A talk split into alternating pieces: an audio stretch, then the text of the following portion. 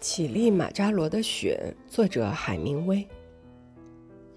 他们接下来没有飞往阿鲁沙，而是向左转了一个弯。他据此推断断出他们的燃油够用了。往下，他看见一片移动着的粉色云彩，正飘过大地。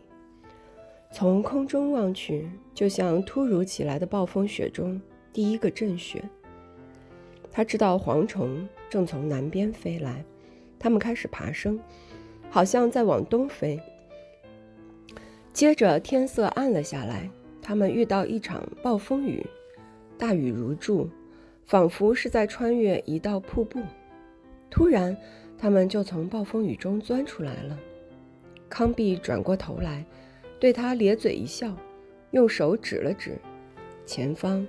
它目所能及的，像整个世界一样壮阔、雄伟高耸，在阳光下白得令人难以置信。